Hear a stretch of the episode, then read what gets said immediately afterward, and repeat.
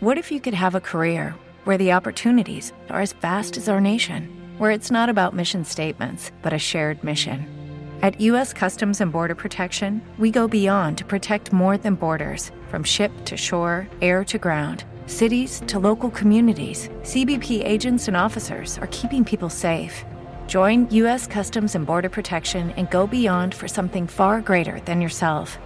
Learn more at cbp.gov/careers.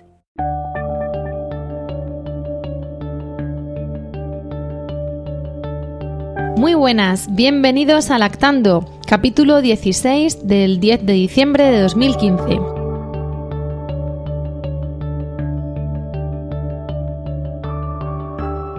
Mi nombre es Rocío y esto es Lactando Podcast, un programa sobre lactancia y crianza con apego creado por la Asociación Lactando de la región de Murcia.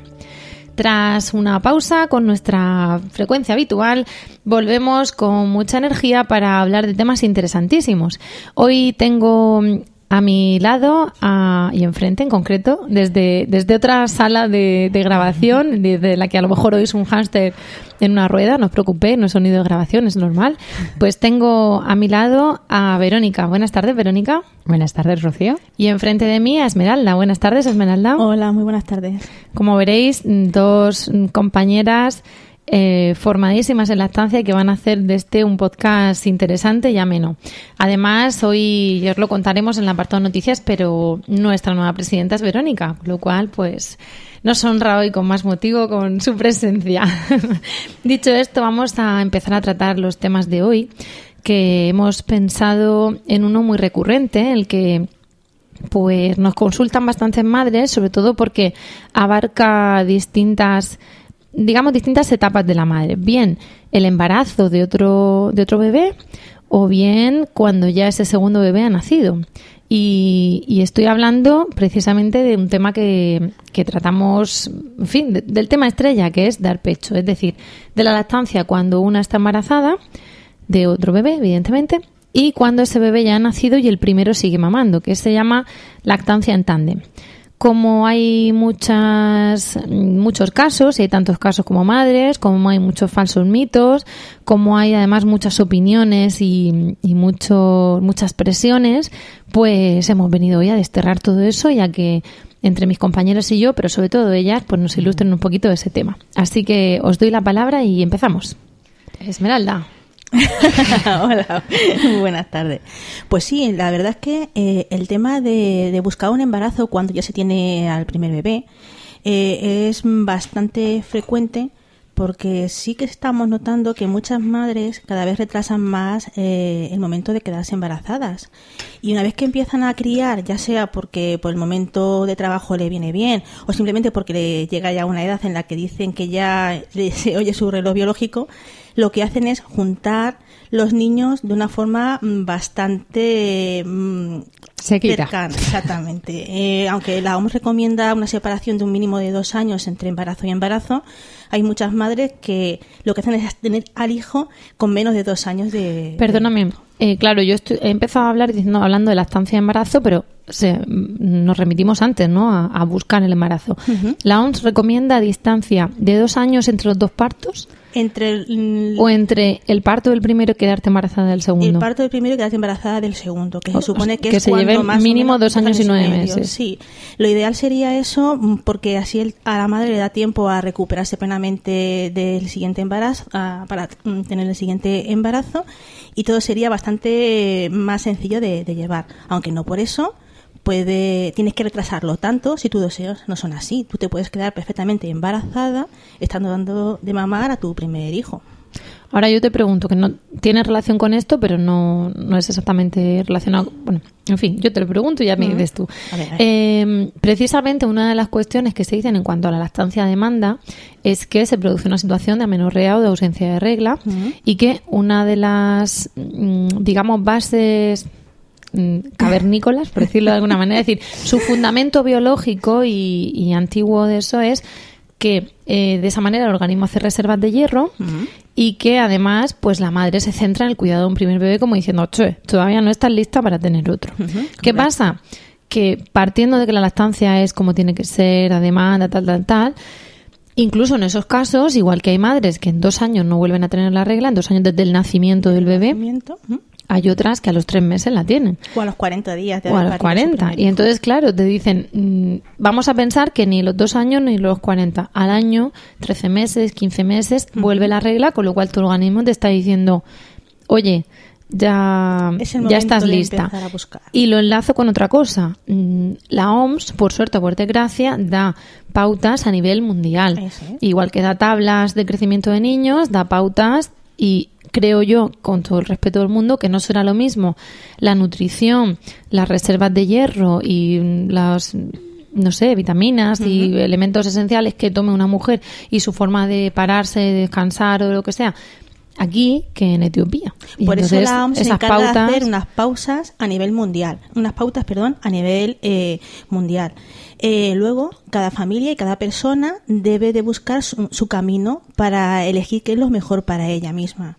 Porque, como bien has dicho, aunque se recomienda un mínimo de separación de dos años entre un buscar un embarazo y el siguiente. Yo había visto año y medio en algunos sitios. normalmente las últimas actualizaciones son de dos años. Sí, no, si no digo que no sean dos, sino que donde he visto, están, no se han actualizado. Que Pero también es porque cada vez, sobre todo en, en, las zonas industrializadas, los partos son más medicalizados. Incluso ahí llega, llega hay determinados tipos de partos en los que sí que es peligroso juntar demasiado los partos. Como bien has dicho, las cesáreas suponen un pequeño riesgo para el siguiente parto si están demasiado cerca se puede romper el útero y ya no es tan solo mm, en el que la mamá vaya a estar mejor físicamente, sino que el parto, el momento del parto mm, va a ser menos peligroso. ¿De acuerdo? Otra cosa que tenemos que tener en cuenta, no solamente la regla nos indica la aparición de la menstruación, eh, que el cuerpo ya está preparado para mm, acoger una nueva mm, gestación, es que hay muchas mamás que están ovulando y pueden quedarse embarazadas sin que el periodo haya hecho su aparición.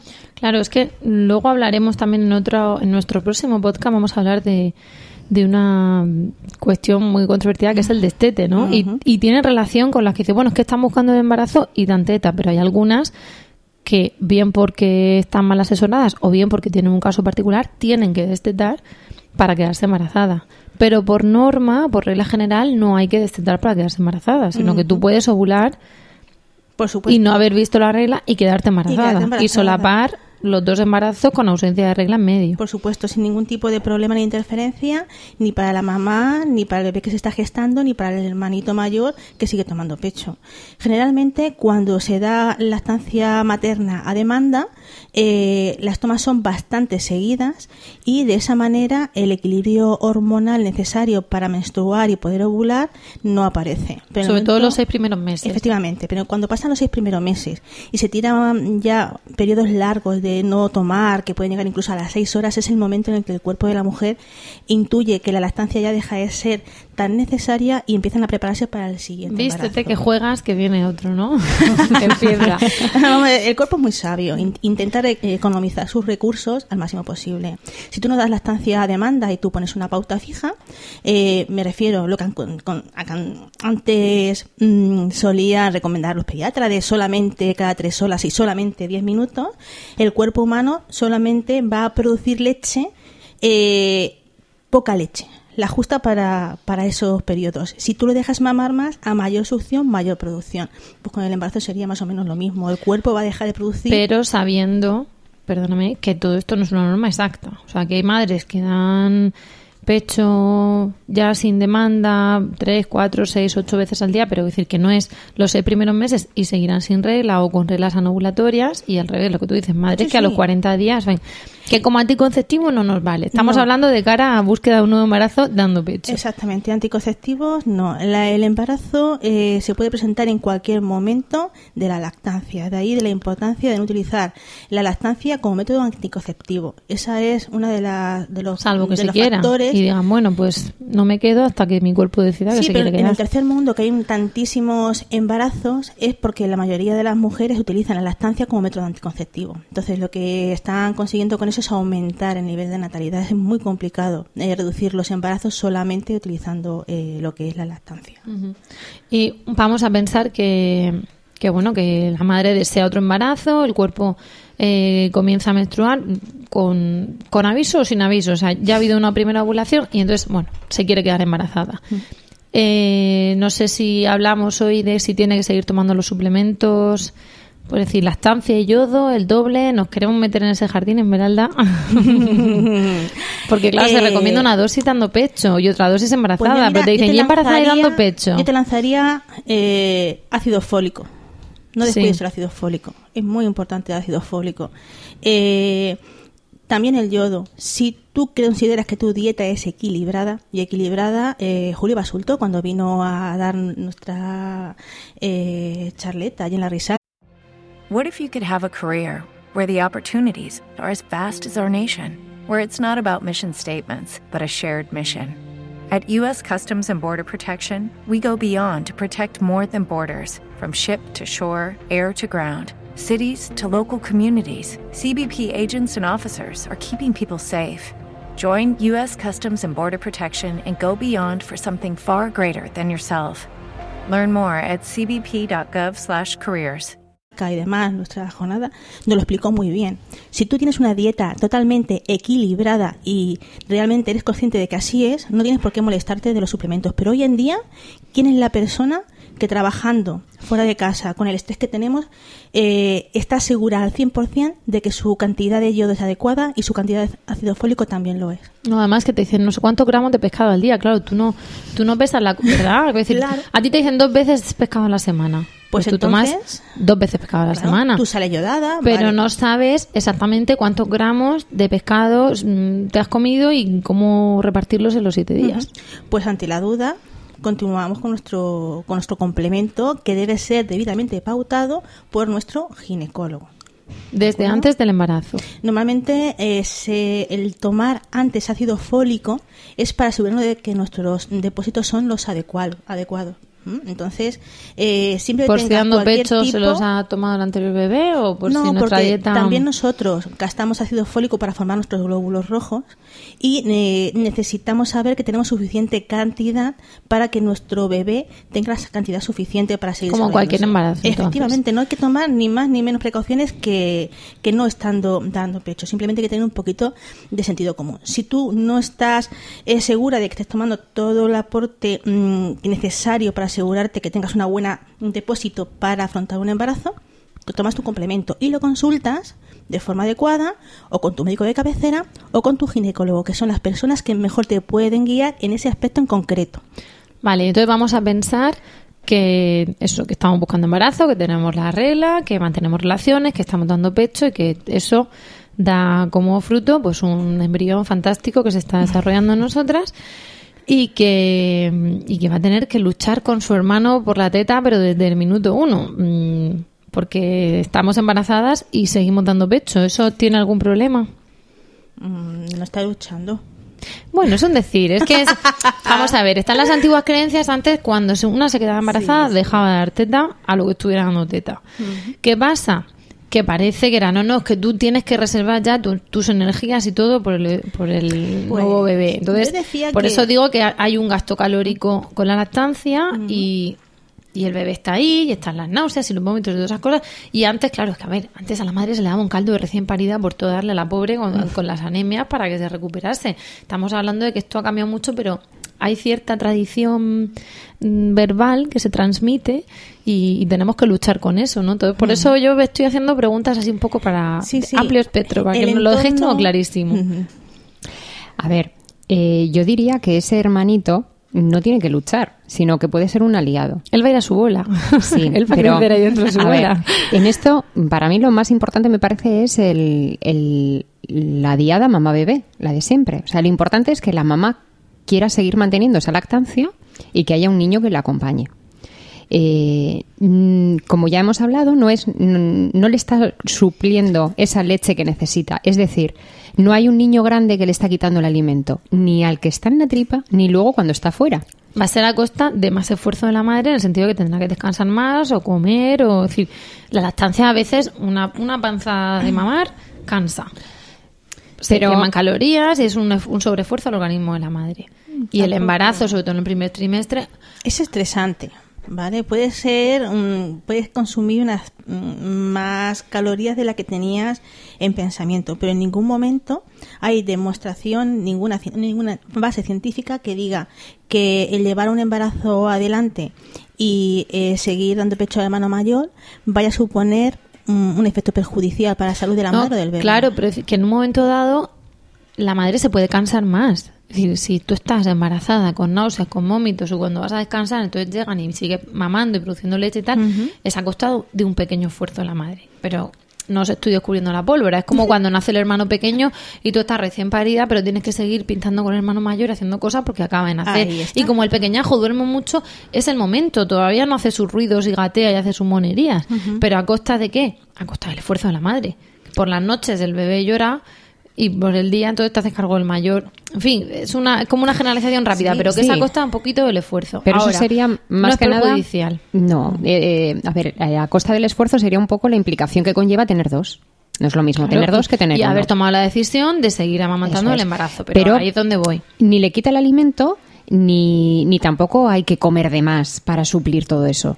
El, el hecho de que el hermanito mayor siga tomando pecho, si, si ha aguantado todo el embarazo, porque hay momentos en el embarazo en el que cambia un poco el sabor de, de la leche por Ah, la pero, composición. pero estamos en el primer trimestre. Vamos a darle brío ahora al podcast, pero vamos a darle más ritmo, pero estamos en el primer trimestre, que es donde mucho más dudas hay.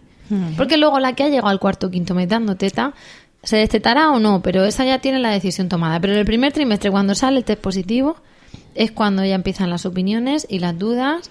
Y el apoyo del Y, en- entorno. y encima, si hay algún riesgo de pérdida o si ha habido antes una pérdida, entonces te dicen ahora es teta, o al revés, que no ocurra una pérdida, entonces la culpa es de que diste pecho. ¿Hay- ¿La lactancia provoca abortos? Mm, no. No. Hay Pues estudios explicárselo a nuestras hay científicos- oyentes. estudios científicos que lo avalan ¿eh? en la universidad. por Pero ¿por ejemplo. qué no? Porque dicen que da contracciones. Es que a mí me han dicho que da contracciones y claro. Bueno, y lo, lo principal, no solo en este tema, sino en todo, es informarse bien. Una cosa es el me han dicho, he oído y el boca a boca de lo que se rumorea en la calle y otra cosa es algo, mira, más importante que incluso lo científico, es cuando ves a alguien a tu, en tu entorno que ha aguantado perfectamente un embarazo y que no ha tenido ningún problema y que la criatura pequeña ya tiene dos años y que ha seguido con la lactancia sin Vale, pero ahora, problemas. aunque nosotras no somos científicas, vamos a darles una explicación de andar por casa a nuestras oyentes. Para que ellas vean que es a quién creo, a mi madre barra suegra barra vecina o a las locas de lactando. No, hombre, no. A las locas de lactando siempre, porque eh, les decimos que la lactancia genera oxitocina. Ajá, La oxitocina provoca contracciones, ajá.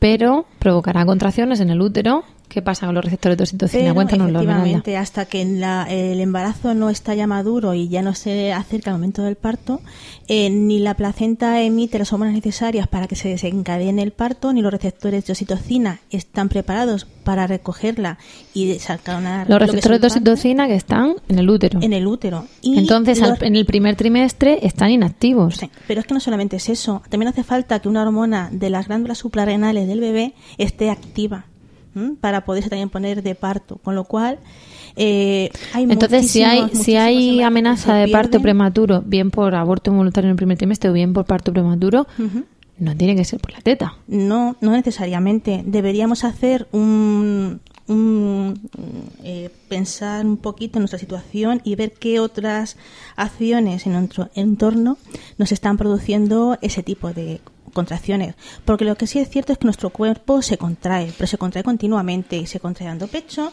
se contrae haciendo ejercicio, se contrae cogiendo el coche, se contrae estando en la oficina, eh, jugando con nuestro hijo en el parque o teniendo relaciones con nuestro marido. Entonces, lo que tenemos que observar es eh, si dichas contracciones eh, desaparecen cuando termina ese esfuerzo o ese acto, eh, si son realmente dolorosas y molestas o simplemente son una sensación más que tiene nuestro cuerpo y pensar hasta qué punto eh, podemos ser capaces de asimilarlas, disfrutarlas y, y, y sobrellevarlas. También depende del momento. Quiero decir, uno no asimila igual las cosas como son. En la semana 38, que dices tú, bueno, puede ser, o 36, imaginaros. Estoy hablando así un poco opinóloga. No es lo mismo una semana 36 que una semana 26. Porque la semana 36 puedo intentar a ver si disfruto o no disfruto. En la 26 yo personalmente me he ido al hospital. Ujú. Porque ¿y si esto no es broma? Y nos encontramos tal. Ahora, aunque está muy feo hablar de las cosas personales, tengo que decir que a mí me pasó lo que tú dices de ir a un hospital y decir, ojo, doy pecho. Ah, no pasa nada. Tu, tu progesterona, tal, no pasa nada. Y a las tres semanas volver otra vez con, ah, con contracciones y tal. Estamos hablando de, de Sí, vein- sí, menos de de 30 un- semanas. Ojo, que doy pecho. No pasa nada. Y yo decía, no doy crédito. Porque, vamos a ver, estam- queremos que los profesionales se informen y tal, pero la puerta de urgencias de ginecología, la puerta de urgencias, y no se, van, no se las van a jugar. Porque, entonces, me acuerdo que me dijeron, vamos a ver, tú obsérvate, mira que te da contracciones. Si te da contracciones, ir andando a trabajar, Ahí está. tendrás que dejar de ir andando. Si te da contracciones, dar pecho, tendrás que dejar el pecho. Si te da contracciones, jugar al parchís, tendrás que dejar de jugar al parchís. Pero la culpa no era la teta. Y dije, acabáramos esta señora todos los días recibiendo en la puerta de urgencias a todo el mundo. no, claro. Porque es que muchas veces es- vamos, me chocó para favorablemente. Y en- relacionamos ideas que no son del todo ciertas. Mm, hay muchas cosas que nos pueden dar contracciones. Lo que sí que es cierto es que du- durante lo que es la actividad física del día a día, eh, a no ser que sea una molestia realmente mm, fuerte, tú es que ni lo percibes. Pero cuando tú te paras a disfrutar del ratito de dar teta con tu hijo, ya sea porque está, ha llegado a casa y es el final del día, de un día cansado donde has tenido que hacer un montón de cosas, As a new Western Union customer, you can enjoy a $0 transfer fee on your first international online money transfer. Send money to your family and friends back home the fast, easy, and reliable way. Visit westernunion.com or download our app today to get started, and your first transfer fee is on us. FX gains apply, not available for credit cards and transfers to Cuba. Services offered by Western Union Financial Services Inc. and MLS 906983 or Western Union International Services LLC and MLS 906985. It is Ryan here, and I have a question for you. What do you do when you win? Like, are you a fist pumper? A woohooer, a hand clapper, a high fiver. I kind of like the high five, but if you want to hone in on those winning moves, check out Chumba Casino. At chumbacasino.com, choose from hundreds of social casino style games for your chance to redeem serious cash prizes. There are new game releases weekly, plus free daily bonuses. So don't wait. Start having the most fun ever at chumbacasino.com. No purchase necessary. VGW Group. Void were prohibited by law. See terms and conditions. 18 plus. O o bien porque sim- simplemente te has sentado en el sofá y estás descansando un ratito, compartiendo un rato de teta con tu hijo, es cuando realmente percibes todas las sensaciones que hay en tu cuerpo. Cuando te has parado, claro. Eh, entonces, para, para terminar el primer trimestre sabemos que no causa abortos y que esas contracciones ocurrirán, pero cuando el útero pueda recibir esa oxitocina. ¿no? Efectivamente. Entonces, lo que vamos a hacer es, el embarazo sigue adelante, quizá hay un cambio en el segundo trimestre, lo vamos a ver, pero vamos a hacer una micropausa porque eh, sabéis que en los últimos podcasts os he ido eh, hablando de Lulu Ferris, entonces este podcast no va a ser menos y me vais a permitir ese momento para agradecerle a Lulu Ferris que siga siendo nuestra patrocinadora en nuestra nueva temporada. Además, eh, como recordaréis, os dije que además de, de los eh, vamos de los materiales para hacer las creaciones también daba cursos y, y bueno pues es lo que os quería seguir contando por decirlo así. Sabéis que tiene una web donde vende accesorios y complementos telas y materiales y reforzó la oferta con cursos presenciales y con tutoriales de costura y en esos videotutoriales nos muestra cómo hacer nuestra ropa, nuestros complementos y cada semana hay uno nuevo.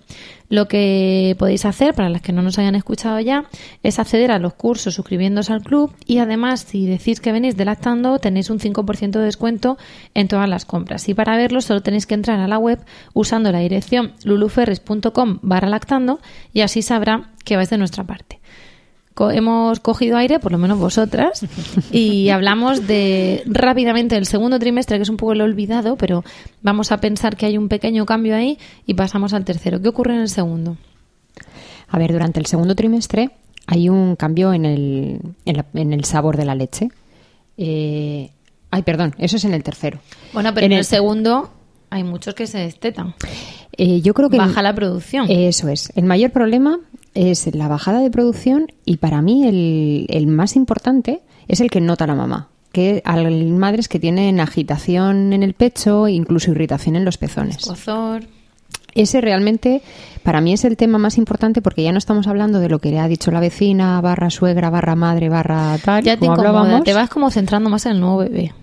Sí, ya es cuando te empiezas a plantear... Era un 60% el destete espontáneo. Eso es. ese es Claro, dicen, pues el mío no se ha destetado. Bueno, pues será del otro 40. Pero un 60% de los hermanos mayores se destetan.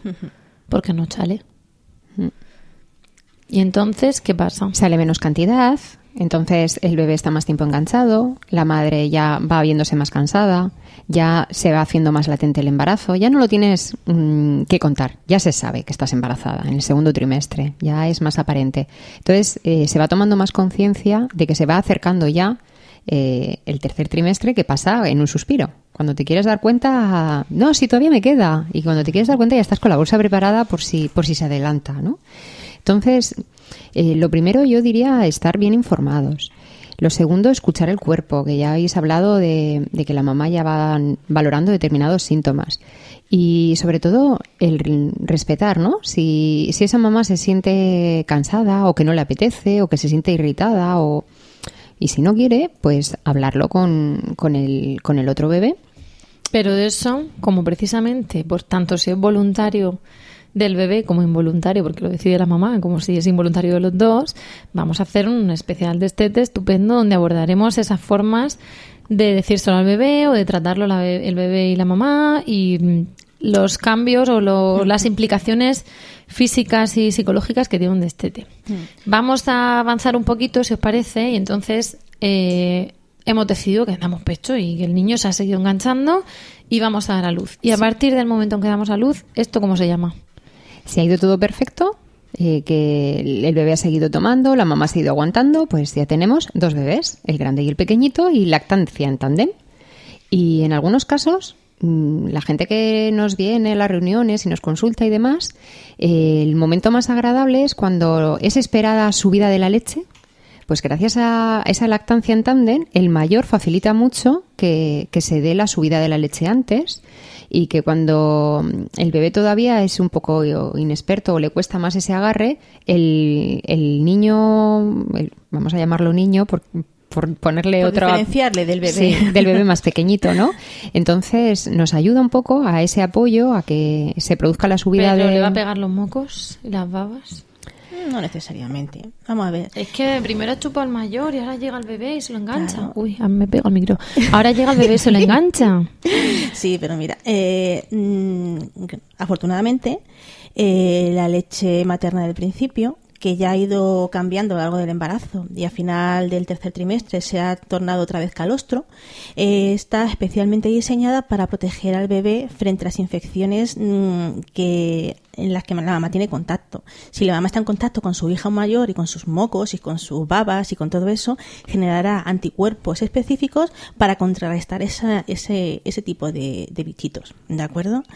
Eh, siempre es importante, nada más parir, eh, dar prioridad sobre el calostro para el hermano más, más pequeño.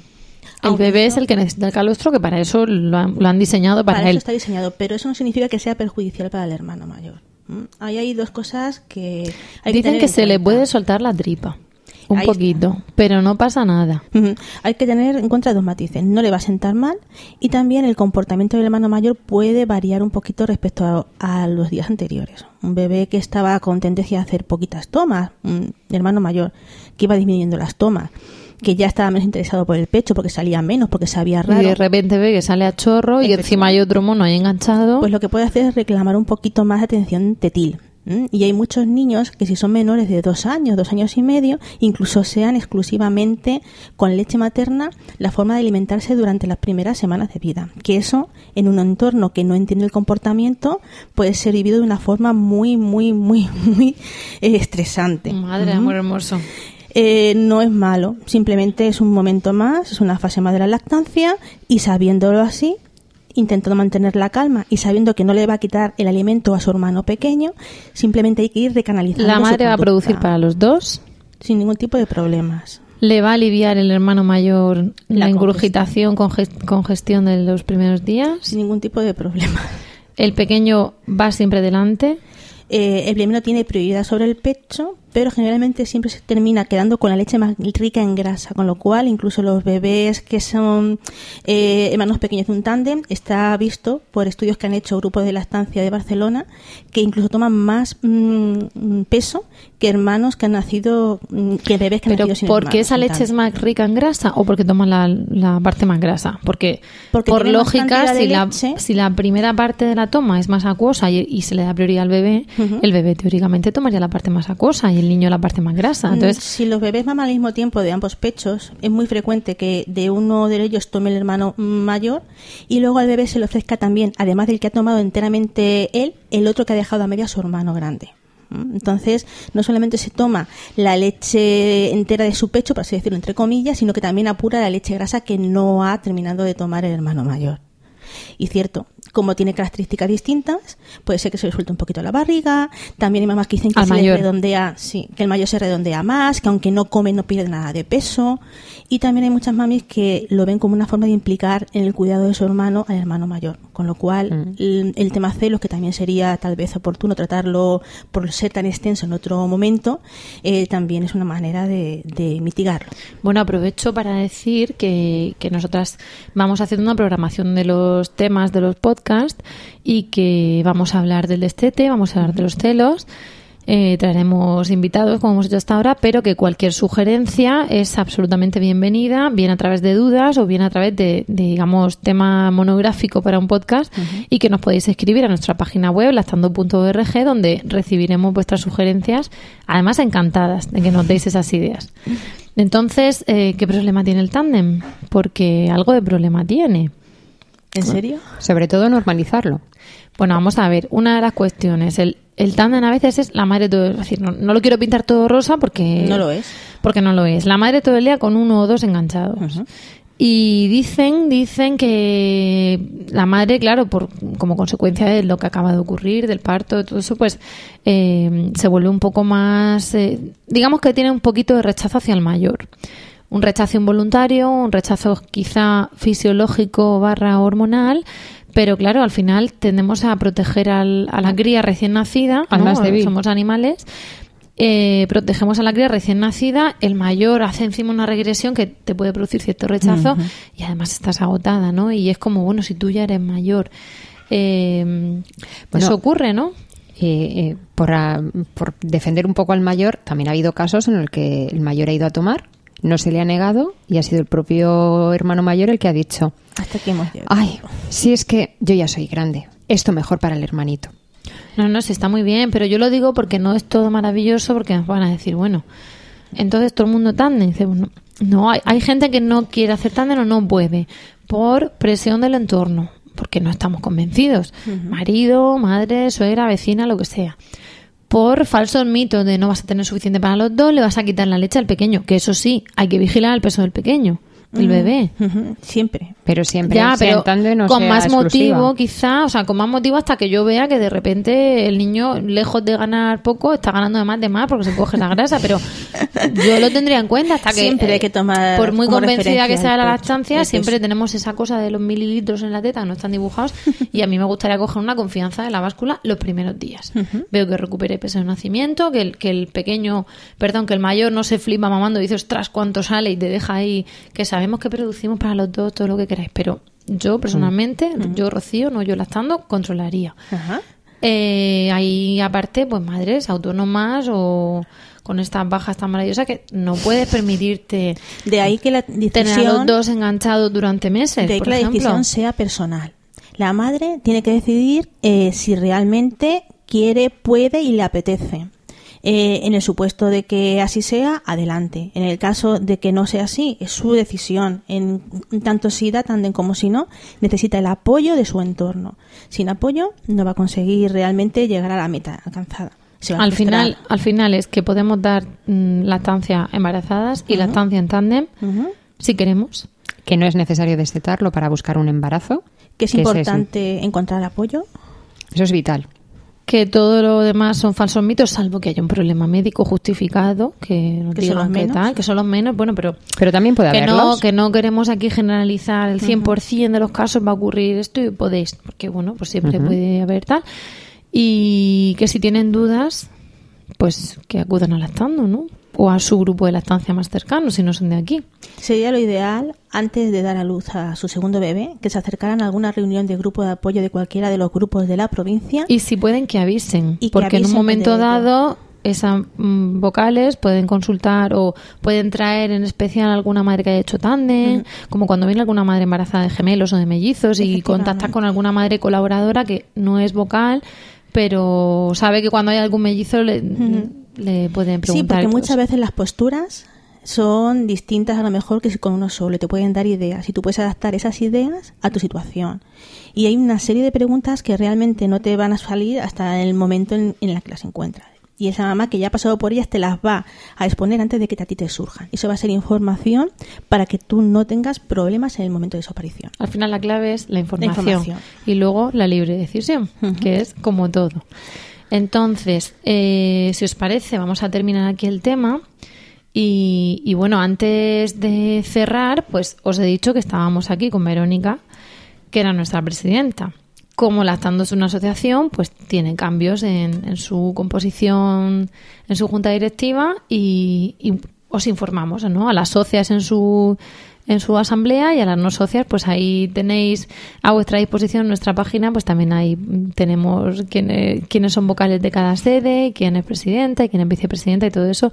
Y os animamos a que nos visitéis y veáis la página y así os enteréis de, de cómo funciona esto, porque al final somos, pues eso, una asociación con nuestras normas, nuestros estatutos, nuestro reglamento y, y que, como hemos dicho muchas veces, eh, al ser sin ánimo de lucro, pues se nutre de las aportaciones voluntarias en forma de cuota de socia que quiera hacer cada una. De tal forma que la que quiere, la que está agradecida, la que en su momento pidió ayuda y se la dieron, la que decide eh, participar, pues si quiere se hace socia por 25 euros al año y, y nada, y está informada de las actividades, invitada a las conferencias y charlas que, que dan los profesionales. No vamos a hacerte ninguna entrevista, Verónica, pero vamos, porque tenemos compasión, no por otra cosa. Y, y lo que vamos a hacer es ir terminando, pero eh, en el minutito que nos queda, eh, sí que quiero que nos digáis alguna pauta para evitar que al niño le mojen el chupete en la copa de sidra estas navidades. Uh. o que le den. Y en solo un minuto, toma gamba dale Uf. que chupe la gamba a este sí. bebé de cinco meses. Vienen las no, el navidades. merenguito. vamos a estar con toda la familia. La familia es maravillosa casi siempre. Una cosa rápida un consejo. Es el primer año que está el bebé. El año pasado estábamos embarazadas ahora está el bebé. Mm, a ver, yo lo primero que déjamelo a mí que es tú ya que- lo has tenido. Bueno, yo siempre considero que lo importante es la mamá y el bebé y el papá, ¿vale? Pero es el único año en el que nosotros somos, eh, tenemos el primer año de nuestro bebé. El resto tiene todo el resto del año para darle la comida, para darle. Entonces, y para correr y romper las figuritas que tenga tal, ¿no? Que ya te vas a hinchar a ver, por aquí por la casa. bueno, eso ya, ya Sí, implica pero- algo más. Pero que la dile tú a un abuelo, a una abuela, a una tía, que ese primer año lo tienes tú en el fular metido. Bueno, a ver, no podemos cambiar el entorno, ni tampoco acondicionarlo a nuestro capricho y características por una cena. Pero siempre hay que tener en cuenta que no es lo mismo una casa sin niños que una casa con ellos. Pero hay que ser flexible. Entonces, que toda la familia está como loca con el nuevo bebé y la primera Navidad del miembro de la familia. somos los papás los que antes de llegar tenemos que decir, mira, mm, eso está muy bajo. Yo creo que es mejor ponerlo en alto si, si tanto lo respetas, si tanto quieres que siga el Belén de cristal el año que viene, ¿no?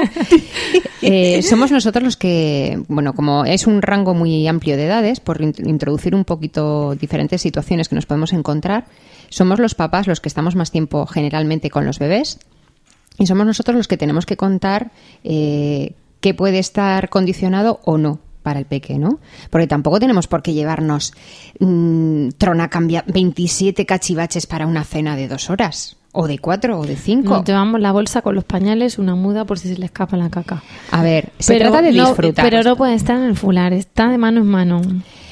A ver, hay que ser un poco flexibles. Ni tenemos todo el tiempo del mundo para estar con los demás, entonces los demás también tienen ganas de estar con el bebé. ¿no? Pero no le pueden dar sidra. Eh, hay unos límites que son infranqueables y esos límites los deben de poner los papás. La alimentación va a ser la que la mamá y el papá digan.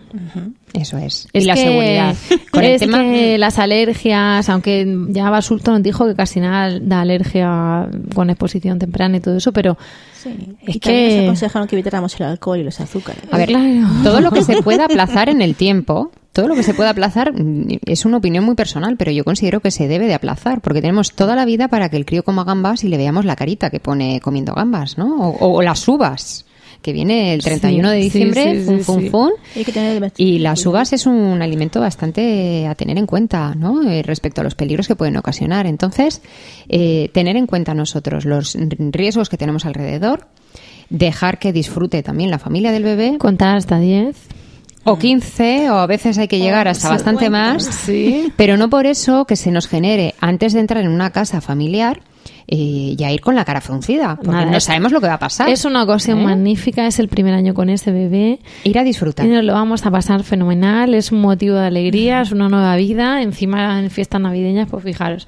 Pero mm, os tenemos que advertir que va a haber situaciones de todo tipo y que no os vais a encontrar eso, a veces mm, todo fantástico y a veces diciendo, madre del amor hermoso, ¿En que esta faceta mm, eh, familiar, festiva, no la conocía yo con ambiente de bebé. Así que, pues eso, contad hasta 10 y, y llevar cierta flexibilidad, pero vuestras pautas establecidas, ¿no?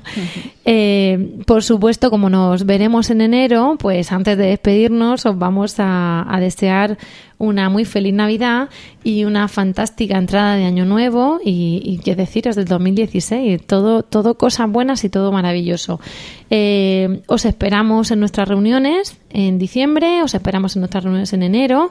Las publicaremos en Facebook y en nuestra página web porque precisamente por las fiestas pues habrá algún cambio, algún ajuste y os esperamos, como hemos dicho, vuestras sugerencias de temas en la página web, vuestros agradecimientos, vuestras aportaciones como socios, ¿por qué no decirlo? Porque al final todo esto funciona para vosotros, pero también gracias a vosotros. Y lo que vamos a hacer es despedirnos. Hemos llegado ya al final del podcast y os damos las gracias por el tiempo que habéis dedicado a escucharnos y esperamos de corazón que os haya resultado entretenido y de utilidad. Como he dicho antes, voy a repetir otra vez que podéis contactar con nosotras en nuestra web lactando.org o por correo electrónico en lactando.gmail.com. También estamos en facebook.com barra lactando.murcia y en Twitter como arroba lactando-org. Si queréis compartir este podcast con más gente, podéis decirles que nos escuchen en lactando.org, que es nuestra página web, o que nos busquen en Spreaker y en iTunes, donde esperamos pronto vuestros comentarios. También podéis encontrarnos en Emilcar FM, que es la red de podcast a la que pertenecemos. Por nuestra parte, eso es todo. Eh, gracias por escucharnos, gracias amigas y compañeras por grabar y nos despedimos hasta el próximo programa. Y recordad, mucho amor y, Y mucha mucha teta. teta.